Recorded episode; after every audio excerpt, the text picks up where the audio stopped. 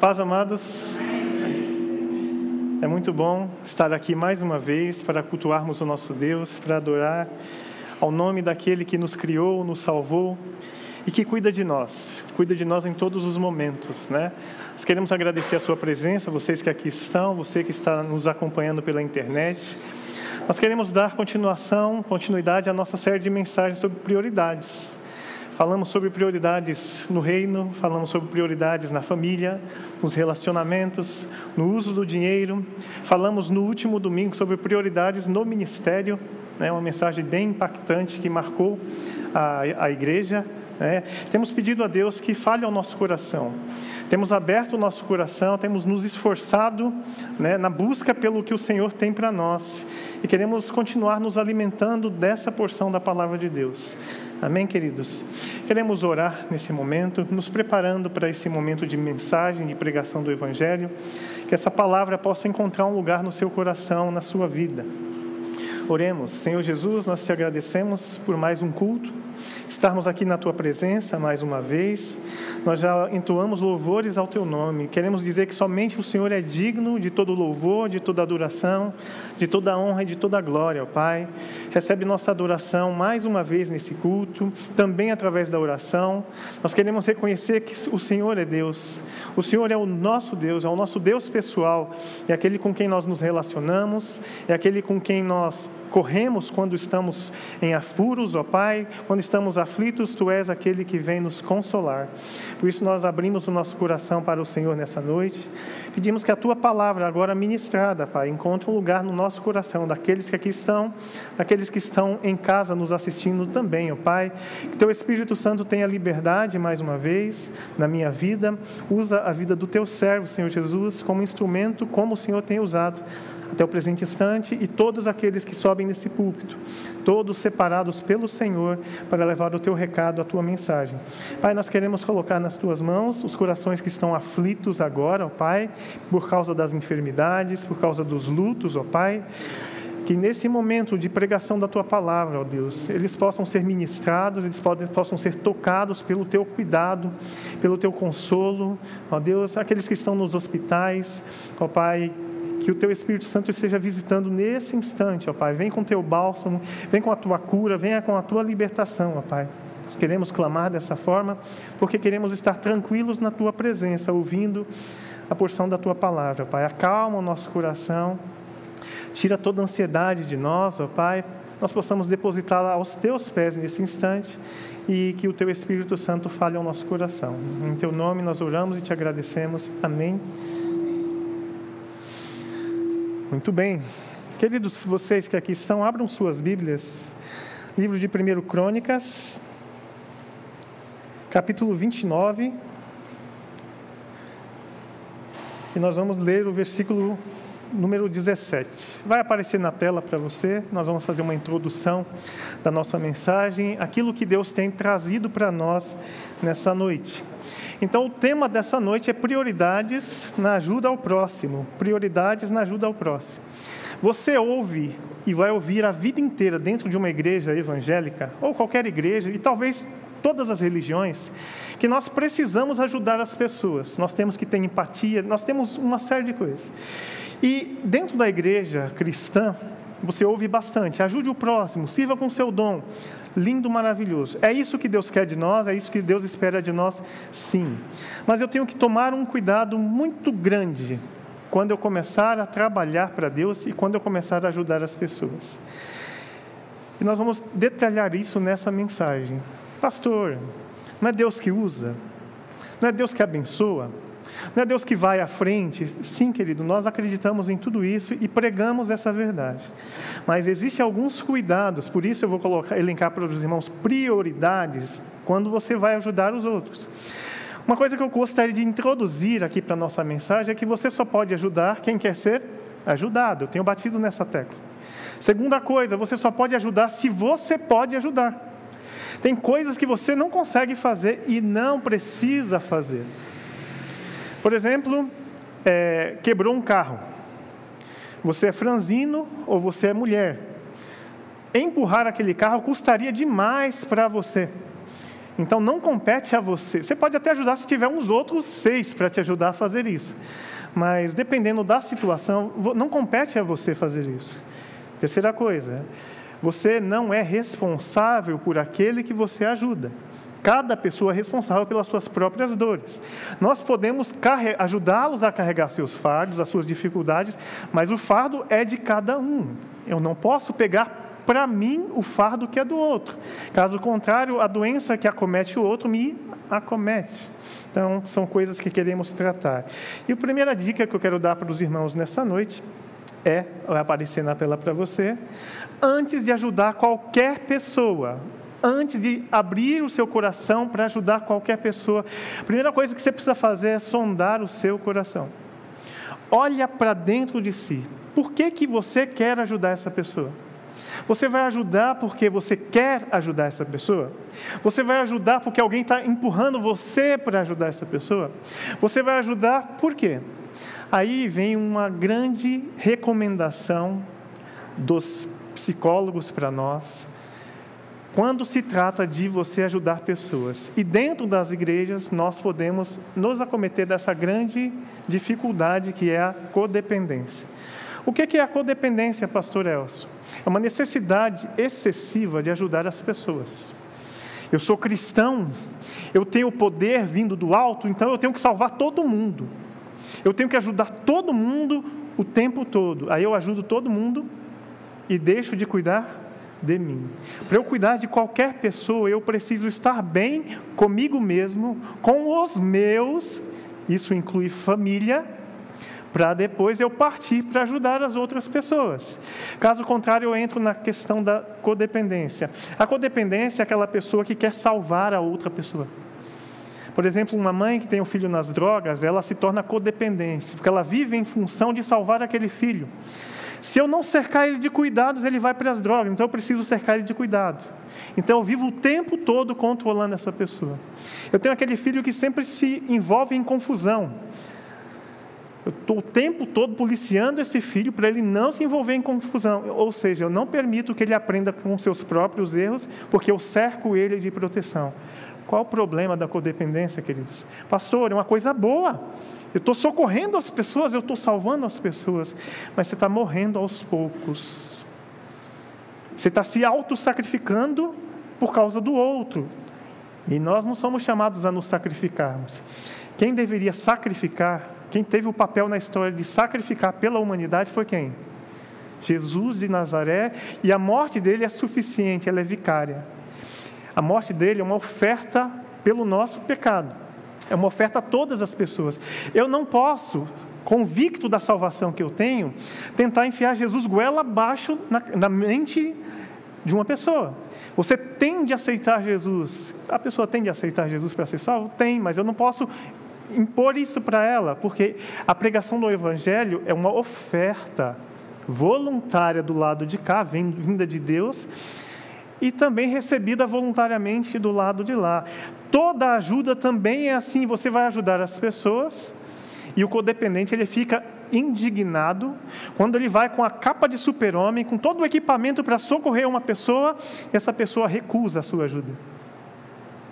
E ele fica histérico, ele começa a adoecer por dentro, porque ele tem a responsabilidade pela vida da outra pessoa. Deus, nessa noite, quer introduzir essa mensagem, tirando o cárcere da sua vida Existem algemas na sua vida que não são suas, são dos problemas de outras pessoas que estão se acumulando em você e você está ficando paralisado com você mesmo. Eu queria que nesse momento você pensasse, você que nos assiste, você que aqui está, se imagine diante do espelho. Não sei a idade que você tem, aí você olha assim para você e pense: nos últimos cinco anos, quantos desse período de cinco anos, quanto tempo você investiu em você? Você gastou com você?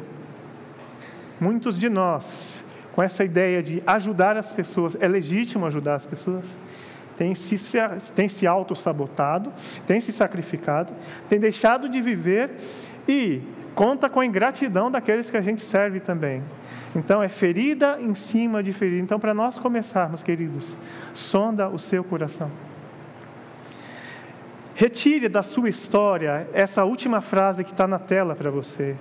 O outro vive muito bem sem você.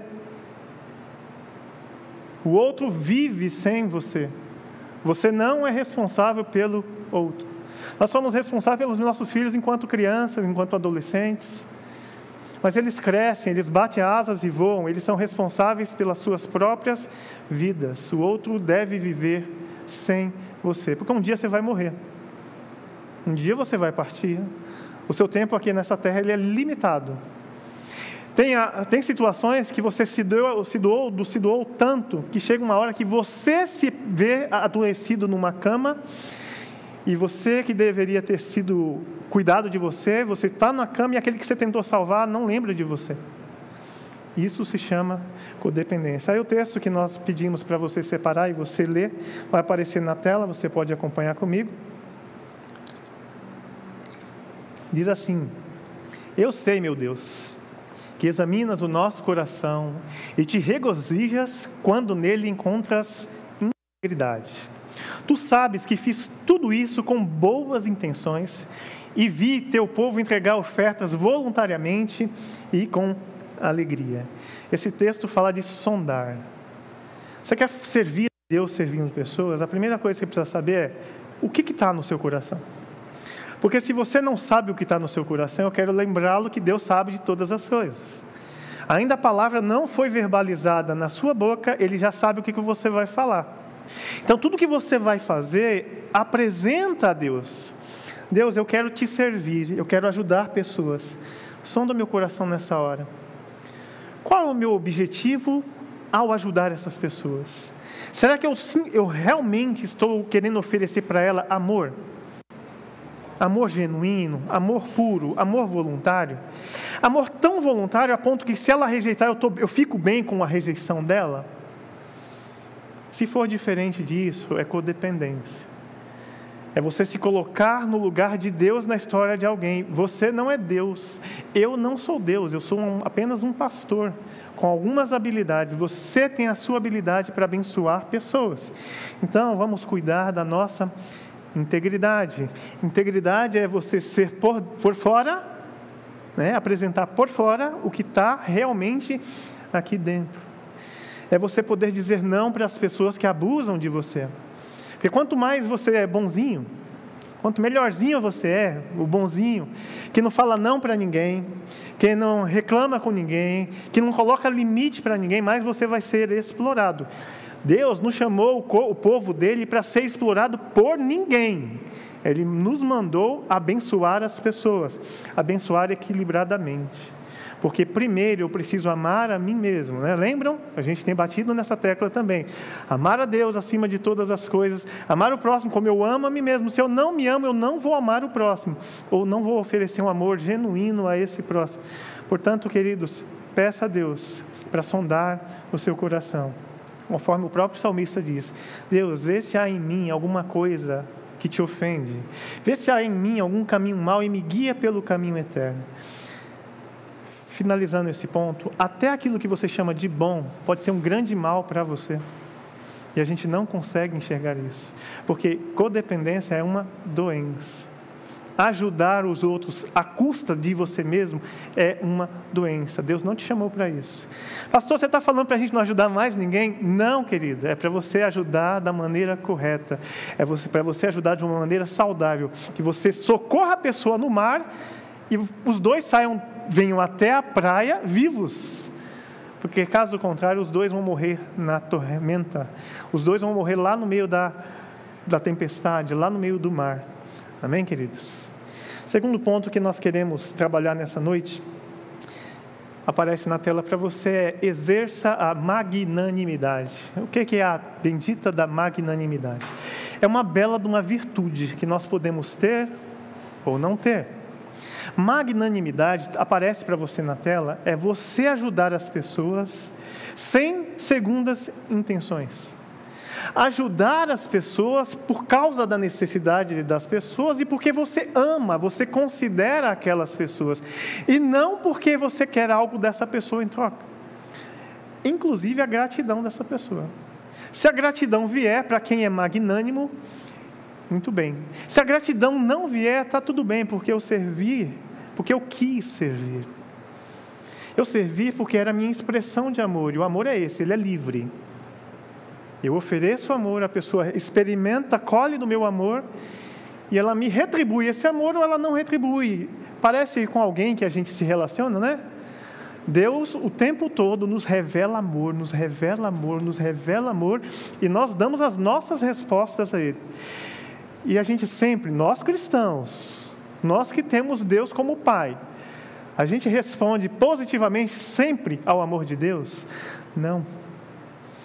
Então Ele quer nos ensinar a viver esse amor como Ele demonstra esse amor, como Ele exerce esse amor. O texto é do próprio Jesus em Mateus 6, no seu Sermão do Monte, também na tela para você, diz assim: ó, Tenham cuidado não pratiquem suas boas ações em público, para serem admirados por outros. Pois não receberão a recompensa do seu Pai que está nos céus. Quando ajudarem alguém necessitado, não façam como os hipócritas que tocam trombetas nas sinagogas e nas ruas para serem elogiados pelos outros.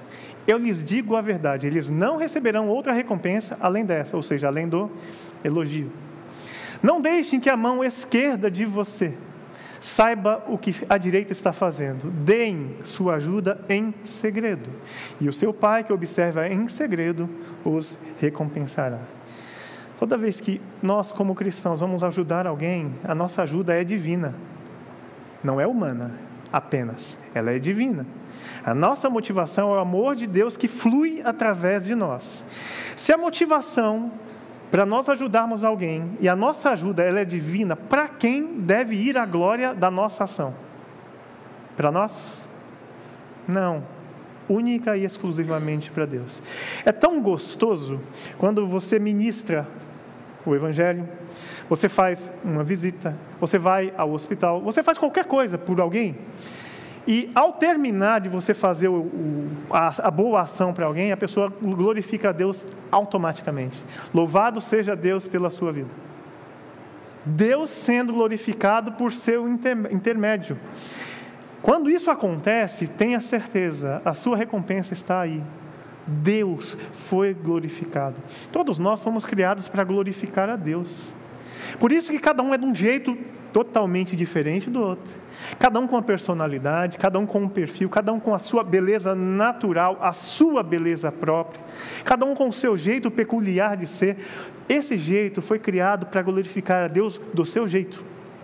Você não precisa ser pastor Elson, você precisa ser o Marcos. Você é o Marcos, é o Marcos. Tem que ser Marcos, tem que ser Dimitri e assim sucessivamente. Cada um brilhar a sua luz Jesus brilhar dentro de você e o nome dele ser glorificado, as pessoas olharem e falar assim: verdadeiramente Deus está na sua vida. Eu quero glorificar porque Ele te usou para me abençoar.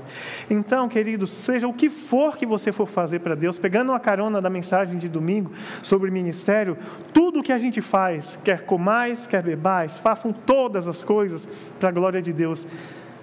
Só há sucesso, entre aspas, ministerial para nós quando no final das contas Deus for glorificado e nós diminuirmos. O João Batista ele nos deu essa receita, ele nos deu essa lição. Importa que ele cresça, que ele apareça e eu diminua. E quanto mais eu diminuir, mais ele vai ficar em evidência. Quanto mais eu crescer, menos ele fica em evidência, porque fica na minha habilidade. Ninguém está aqui para ver minha habilidade. As pessoas estão aqui para contemplar Jesus. As pessoas que vão ser alcançadas lá fora pelos socorro, pela sua mão de obra, elas estão lá para receberem do Mestre, para que em você agindo na vida delas, elas, puxa vida, Deus é muito bom comigo, Deus levantou pessoas para me abençoar, é a mão de Deus que alcança as pessoas. Então, a segunda coisa é use de magnanimidade, trabalhe sempre, sirva sempre, sem segundas intenções aparecer para você uma imagem, uma imagem de internet, você está cansado de vê-la na internet, mas vai ver mais uma vez aqui. É uma imagem? Apareceu aí? Aí. Imagem clássica, né? Eu vou fazer boas ações, boas obras, fazer, dar uma esmola, e eu preciso mostrar para Deus e o mundo que eu estou fazendo aquela esmola. É justamente o que Jesus condenou no seu Sermão do Monte. Querido, a igreja aqui, nós fazemos a, a ação social. Inclusive, no próximo domingo, todos os domingos, às 17h30, nós temos o nosso drive-thru drive solidário. Venha servir a Deus dessa forma. Mas, pastor, eu não estou vendo a foto de vocês distribuindo essas cestas. Queridos, a gente não faz propaganda daquilo que a gente está fazendo. O beneficiado está sendo socorrido, atendido, glória a Deus por isso. Nós temos lista de para onde vai, nós temos controle para onde que vai a cesta que chega, tudo isso a gente tem. Se você tiver dúvida, desconfiar, a Igreja Batista é democrática, você pode entrar em contato com o pessoal da ação social, eles mostram para você. Mas a gente não fica, olha, aqui está a cesta. Nós entregamos a cesta porque nós fazemos por amor, não para comprar a pessoa com a cesta. É dessa forma que nós fazemos. Por isso, estimule-se. Quando você vai ao mercado, não esquece a cesta de alimento. Compra um macarrão a mais, um açúcar a mais, um Todd a mais. Vamos abençoar pessoas, mas não vai para o Facebook. Não vai para o Facebook, inclusive da igreja. Porque o que a mão esquerda faz, a direita não precisa saber. Amém? Vamos avançar. O terceiro ponto dessa noite Terceira prioridade é tenha compaixão. Eu queria acrescentar assim, ó, tenha compaixão e não tenha dó. Não tenha dó das pessoas. Não tenha dó de ninguém. Mas pastor, como não? Não vou ter dó das pessoas. Diferença de dó e compaixão. Dó é assim: tropeçou, caiu, está machucado, está sangrando. Que dó, tadinho de você. Eu estou sentindo sua dor.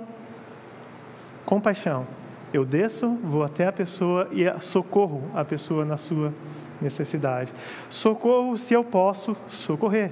Não se esqueça disso. Eu só faço aquilo que eu posso fazer. Mas não tenha dó, só ficar. Não. Avance, tenha compaixão, haja.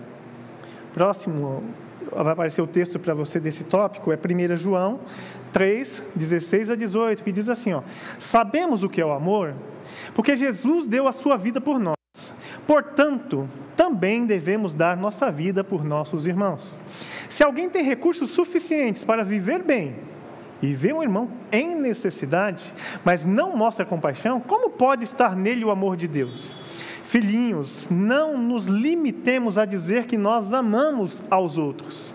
Demonstremos a verdade por meio de nossas ações. Você ouve o tempo todo sobre o Evangelho na igreja sobre amar o próximo, mas eu preciso sair do falar para o agir. Eu preciso deixar do blá blá blá para ação. É impossível você ser cheio do Espírito e o Espírito Santo fazer nada em você, não impelir você para nada. Lá em Atos, quando foi derramado o Espírito Santo, derramarei sobre vós o Espírito Santo e ser-me-eis testemunhas automaticamente o Espírito vem, entra, habita o crente e nós nos enchemos dele, ele nos impele para alguma atividade, para socorrer alguém, para abençoar alguém. Não se esqueça de separar cheio do espírito com codependência. Cuidado com isso. Eu quero alertar isso para você. Toda vez que você for servir, você tem que estar leve para servir. Se tem fardo, se está muito pesado para você, alguma coisa está errada com o seu coração, com a sua motivação. Então, toma muito cuidado com isso. Quarto, número quatro. Querido, quando você for trabalhar, quando você for comprar, reforçando o ponto de você ir ao mercado, não trabalhe na vida apenas para você para as suas necessidades e para você se satisfazer. Pastor, eu não ajudo porque eu não tenho eu me limito a viver só para mim. Eu não faço um curso para evoluir é, profissionalmente. Eu passo a vida inteira da mesma forma. Porque está bom demais para mim, mas nós somos chamados e nós somos abençoados para abençoar. A matemática do reino é assim: ó, quanto mais você abençoa, mais você é abençoado. Então, eu me proponho, eu quero crescer profissionalmente, não só para o meu conforto, eu vou crescer profissionalmente para abençoar pessoas, mas não pode ser um voto de tolo. Deus conhece o nosso coração. Não adianta você fingir para Ele uma coisa, porque Ele sabe exatamente o que se passa no seu coração. Então, não trabalhe apenas para si. O texto que nós separamos é Efésios 4, 28, que diz assim: Quem é ladrão? Ele fazendo um. falando a pessoas que estão sendo resgatadas: Quem é ladrão? Pare de roubar. Em vez disso, use suas mãos para trabalhar com empenho e honestidade, e assim ajudar generosamente os necessitados.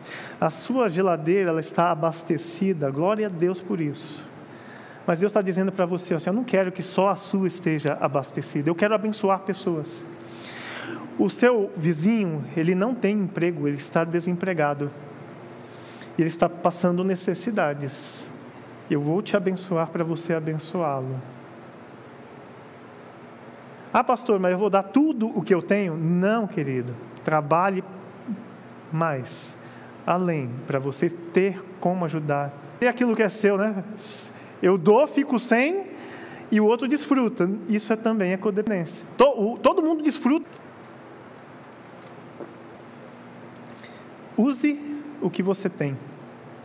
Enquanto não ganha mais, enquanto não cresce na empresa, use o que você tem. Aquilo que está em suas mãos, e é engraçado, né? Porque Jesus nos deixou esse exemplo.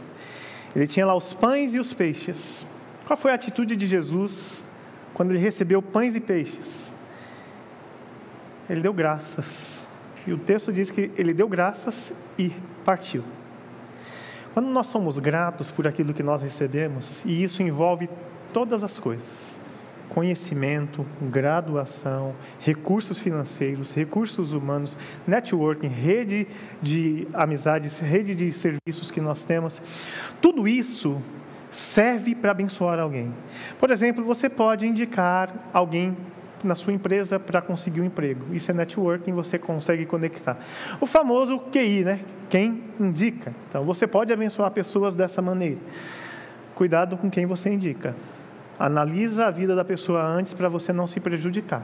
Não faça as coisas por impulso. Faça as coisas pensadas, tá? Então você pode indicar as pessoas. Quantas pessoas hoje estão ganhando dinheiro na internet com aquilo que elas conhecem? Ah, eu sei fazer bolo, eu vou ensinar a fazer bolo. Canal do YouTube, ensinar a fazer bolo, pão, e está ganhando dinheiro.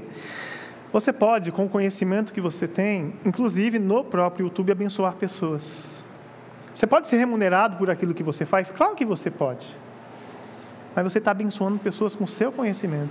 Às vezes você tem um talento, mas você está numa outra empresa. Você trabalha nessa empresa, mas tem um talento. Esse talento que você tem, além do que você tem na empresa, você pode usar o seu tempo para abençoar pessoas, para desenvolver o seu talento na vida de outras pessoas. Por isso, use aquilo que você tem. O texto diz assim, ó, Lucas 3, de 11 a 14. João respondeu. Se tiverem duas vestimentas, deem uma a quem não tem. Se tiverem comida, dividam com quem passa fome. Cobradores de impostos também vinham para ser batizados e perguntavam: Mestre, o que devemos fazer? Ele respondeu: Não cobre impostos além daquilo que é exigido. E nós perguntaram alguns soldados: O que devemos fazer? João respondeu: Não pratiquem extorsão nem façam acusações falsas. Contentem-se com o seu salário. Três exemplos dividir o pão, usar bem a sua atividade profissional. Se você exerce bem a sua atividade profissional, você ajuda as pessoas. Você está trabalhando num banco, tem uma fila gigantesca, tem uma pessoa idosa. E ninguém está percebendo que ela está no fim da fila. Você que está trabalhando, você pode ajudar aquela pessoa. Você pode notar as pessoas. Aonde você vai? Você está no ônibus, o ônibus está cheio. Né? Estamos em pandemia, mas os ônibus estão cheios. E você pode notar aquela senhora grávida que ninguém quer dar o lugar para ela e você pode socorrê-la assim. São umas coisas simples, queridos. Não é a coisa para aparecer. Olha, todo mundo precisa ver o que eu estou fazendo. Todo mundo precisa ver que eu tirei a minha blusa e dei para o necessitado. Ninguém precisa ver nada. Só quem precisa ver é o Pai Celestial que te vê no secreto, fazendo no secreto. E Ele te recompensará da melhor maneira possível. Próximo. Número 6, tenha empatia. A dor do outro é a dor do outro, não é a sua dor. Ele sente daquela forma. Ele foi criado daquela forma, de uma forma diferente da sua, portanto, aquela dor é dele. E qual é a nossa tendência? Minimizar a dor do outro e aumentar a nossa dor. Meu, orando por causa disso. Aí você começa a contar, fazer autopromoção da sua dor. Se você tivesse a minha vida e começa a elencar os seus problemas, as suas dificuldades, tal, tal, tal, você não estaria chorando por causa dessa coisinha. A coisinha, para mim, é gigantesca para outra pessoa. Então eu preciso, e isso é um exercício de vida para mim e para você, aprender a valorizar a dor do outro, porque a dor é do outro. Né? Estou com um corte no pé, está ardendo que só. Aí a pessoa fala, eu vou esterilizar com álcool. Vai doer bastante, porque é no pé do outro, não é no meu. Tem até um ditado, né, que o colírio, não, pimenta nos olhos do outro é colírio. Não é colírio. Vai doer bastante. Então, sinta a dor do outro como fosse sua. Valorize a dor do outro. O texto diz assim: é o apóstolo Paulo se referindo à atitude dele de empatia pura. Quando eu estou com os fracos, também me torno fraco, pois eu quero levar os fracos a Cristo. Sim, eu tento encontrar algum ponto em comum com todos, fazendo todo o possível para salvar alguns. Faço tudo isso para espalhar as boas novas e participar de suas bênçãos. Isso é 1 Coríntios 9, 22 a 23. Você vai ajudar uma pessoa? Primeiro, ouça as pessoas. Ouça as pessoas. Ouça o nome da dor, dá um nome para essa dor. Ajuda ela a compreender o que ela está sentindo porque é ela que está sentindo. Mas às vezes o sentimento dela está embaralhado, então ela precisa ser ouvida, ela precisa ser direcionada, e eu preciso fazer o que mais? Eu estou ouvindo, estou direcionando essa pessoa. Eu preciso entrar na dor dela. Eu preciso saber da pessoa, olha, a sua dor é tal, como eu posso te ajudar? Porque nós temos o nosso plano de como ajudá-lo. Inclusive, temos uma receita para resolver o problema dela. Só que a pessoa que vai ser atendida, ela tem a sua forma de enxergar a vida. Então eu tenho que considerar como é que essa pessoa quer ser ajudada, quando essa pessoa quer ser ajudada e de que forma ela quer ser ajudada. Eu não posso atropelá-la. Por isso é necessário ter empatia sentir o que o outro sente, conhecer para sentir. Caso contrário, a gente minimiza o que o outro está sentindo. Estamos caminhando para o final. A próxima é ofereça misericórdia.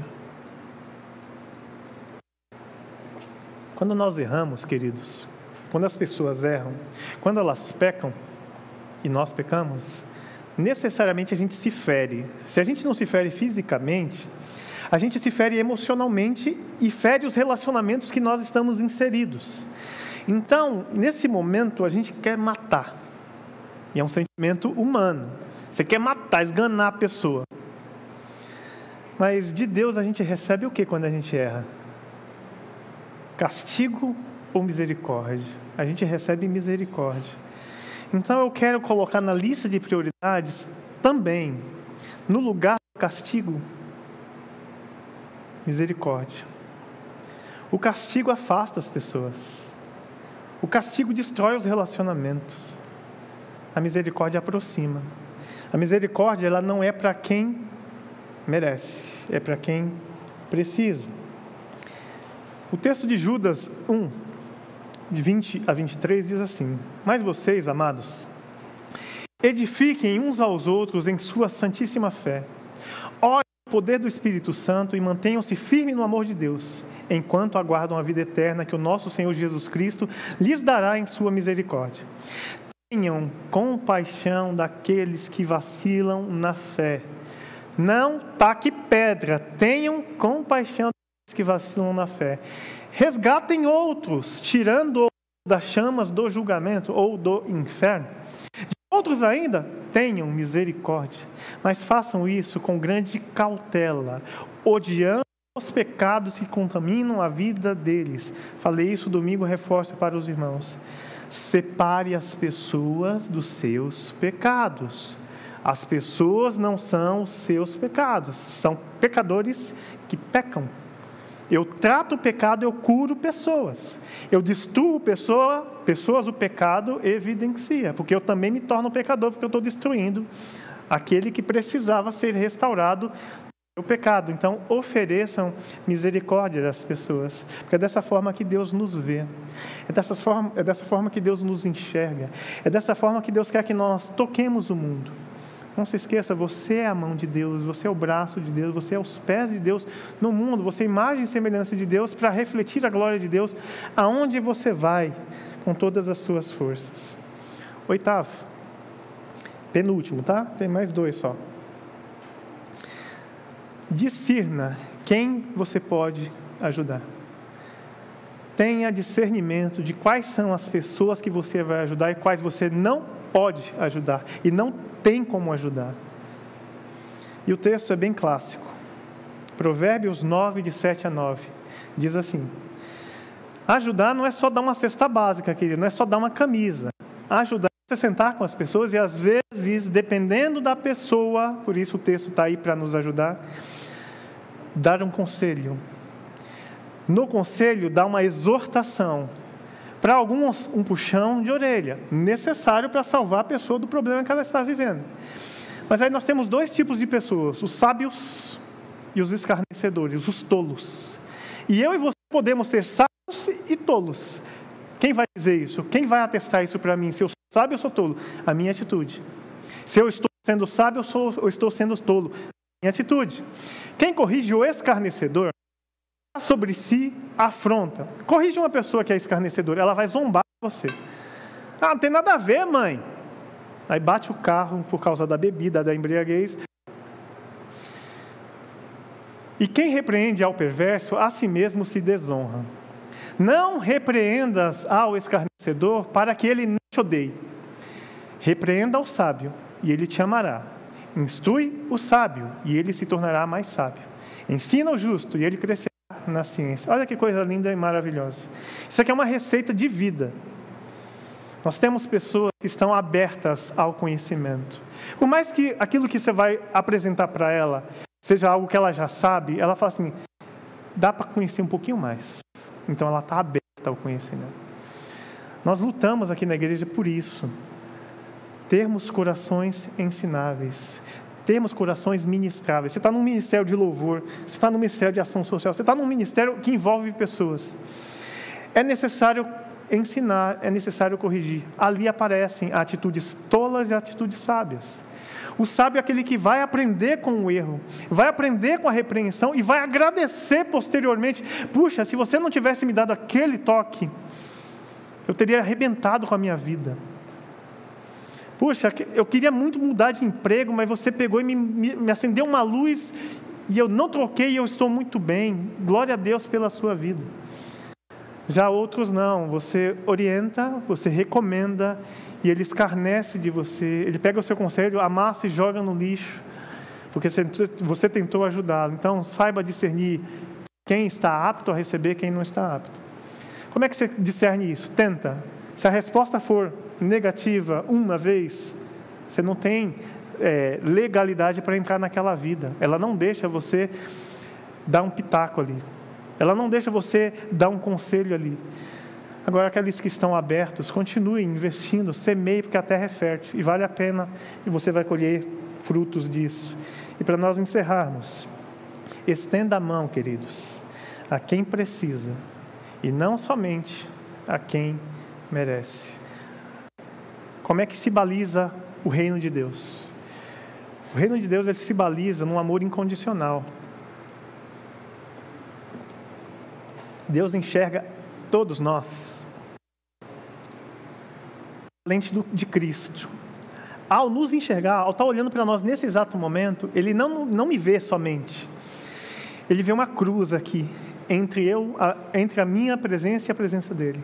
Quem é esse? Jesus. Eu só posso entrar, e Hebreus vai nos ensinar isso, pelo novo e vivo caminho, na presença de Deus, pelo novo e vivo caminho chamado Jesus. Ele que abre essa porta e fala assim: ó, você não merece, ele não joga na cara, né? Você não merece mais, está aqui, ó, pode entrar. Porque eu entrei no seu lugar, eu paguei o seu preço, eu morri a sua morte para que hoje você tivesse vida. e você não desperdiçasse a sua vida. E assim, se eu trato você assim, trate todas as pessoas da mesma maneira. E o texto diz assim, ó: Se vocês amam apenas aqueles que os amam, que mérito vocês têm? Até os pecadores amam quem os ama. E se fazem bem apenas aqueles que fazem bem a vocês, que mérito tem? Até os pecadores agem desse modo. E se emprestam dinheiro apenas aqueles que podem devolver, que mérito tem? Até os pecadores emprestam a outros pecadores, na expectativa de receber tudo de volta.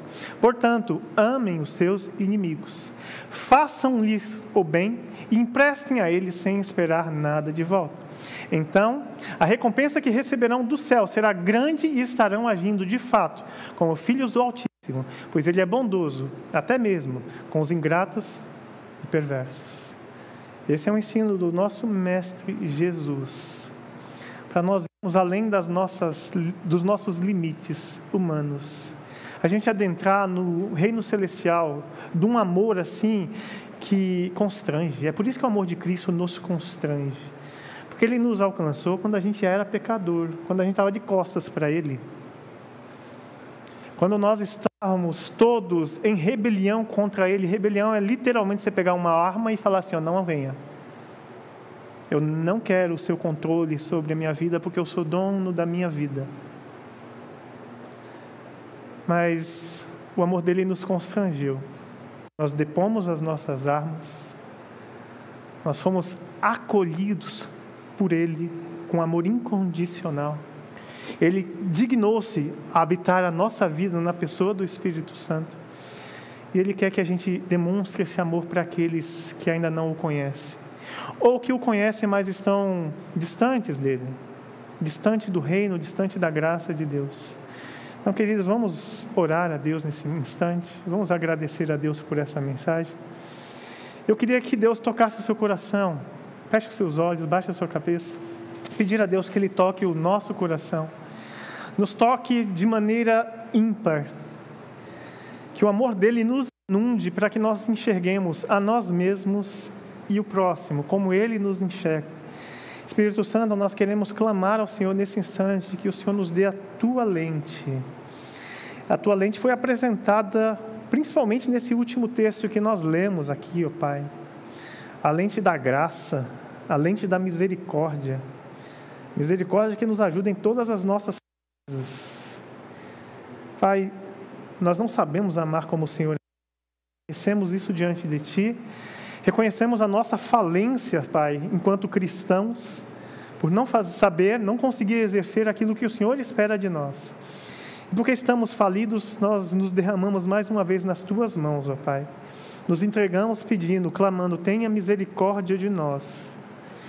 Que essa misericórdia venha nos lavar, lavar nossa alma, lavar nosso espírito, lavar o nosso coração. O centro das intenções do homem seja lavado pelo teu espírito agora, ó Pai.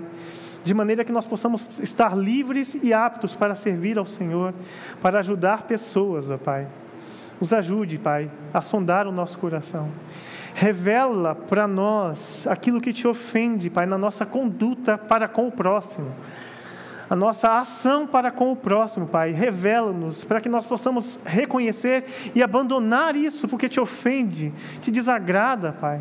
Nosso desejo é adorar ao Senhor livremente, Pai, sem impedimentos, sem algemas.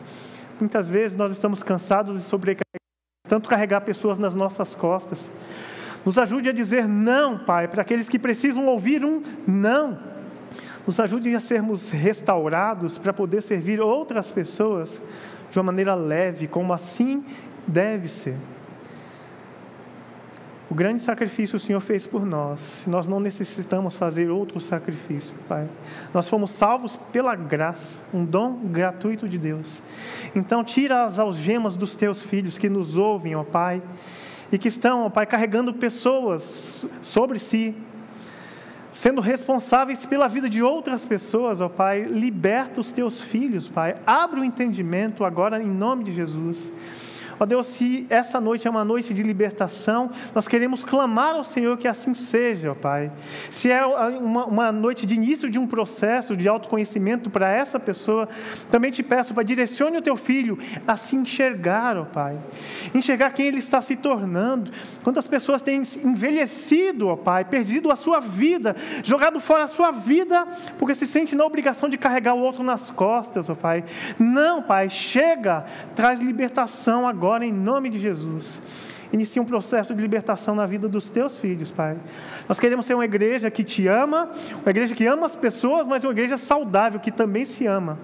Ama a si mesmo para poder amar o próximo. Nós te louvamos por esse momento tão especial na tua presença, Pai. Te louvamos por essa palavra que veio ao nosso coração, que nós possamos colocá-la em prática, em nome de Jesus. Amém. Amém, queridos.